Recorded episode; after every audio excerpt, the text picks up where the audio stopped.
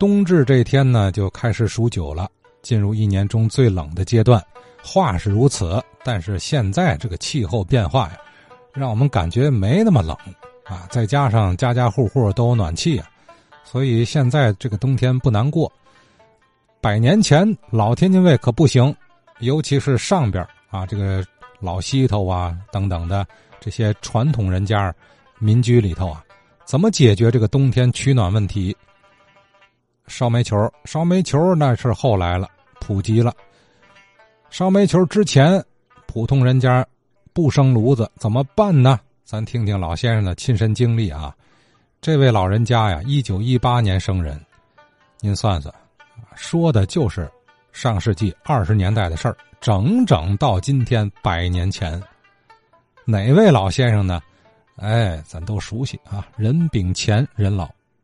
今天是冬至了，我就想起来这个过去都说神鬼都怕吃冬腊。这十月冬是指的十一月腊月，神鬼都怕这三个月。这三个月冷了，这这这人不好受，再吃不饱，这这就是生死的关键。所以这个那阵儿人呢都怕过冬天，从秋天就得准备。买蜂窝煤呀，呃，预备这个带柴呀，这煤的不后面它不着啊，这这种引火的东西，呃，甚至于是一口的冰棍纸，呃，一一口的那碎木头，这一样一样，呃，这样引那样，那样引那样，慢慢都引着了，还得提防着，呃，煤气。再早呢，还没有炉子，我小的时候。天津这儿就是烧热炕，我家里有炉子，因为我家里干煤厂子，一般家庭没有炉子，不预备这个，啊，就是炕，呃，连做饭呢带烧炕，这个热炕啊就保持着这个屋里头的温度，所以呢，过去，呃，来客人了，那都请上炕嘛，都上炕，到炕上伸腿不习惯呢。盘着腿，盘着腿不习惯，就得蹲着。冬天只有这个炕，这个炕的问题啊也很复杂。这个炕啊，嗯，那时候没有用砖搭的，都是坯打的坯，把炕洞弄平了以后，把这个坯横着码上，找好了那宽窄尺度，完事儿把这个。那个坯上边盖盖上，盖完了抹一层泥，这这个动作指着它的。这烧炕呢，烧火堂做饭呢，那那个烟呢就窜出这炕洞。这炕洞有一条的，有两条的。嗯，打炕人的手艺问手艺问题，说有的炕好烧，嗯，还保温；有的炕啊不好烧，还凉的快。那那就是手艺手艺不一样。在那个过去，一到了秋天呢，家家都检查检查自己的炕，有堆了的、漏火的，得抹抹泥啊，重搭一搭。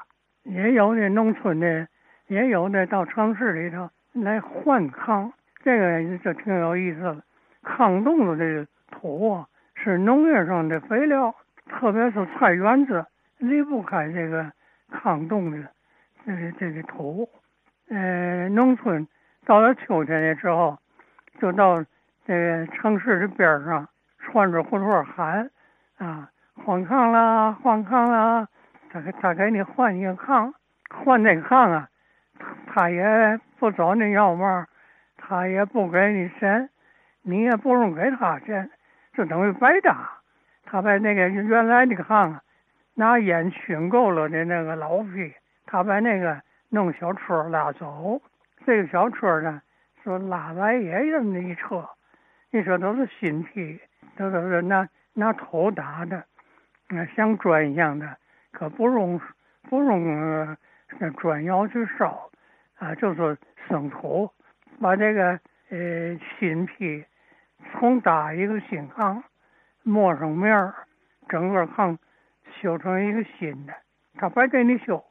白给你修的目的呢，就是你原来的那个炕，所有那炕的周围的那个老土，他都拉走。他拉走以后上菜园子，就我知道啊，嗯，白庙的大芹菜耐用这个老炕土。嗯，那当地人说说一上这个老炕土，那个芹菜叶子黑绿黑绿的，卖着好卖，吃着也好吃。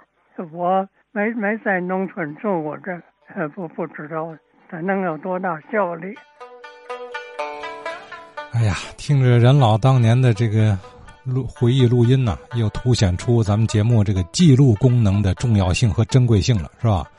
今儿你要说再想问问这些百年前上世纪二十年代市井的生活点滴，恐怕是听不着亲历者语音的生动描述了啊！刚任老一上来就是一句俗语老话啊：“神鬼都怕石冬腊。”你看，类似的老话，您还还能想起来什么？啊，欢迎您这两天来电说几句。哎，到了二十三号周四那天呢，咱用这些老话、老歌谣呈现出的这个乡土文化，哎，来为天津我们的城市庆贺六百一十七岁的生日啊！我的电话幺六六零二六七五三三一。好，咱继续啊。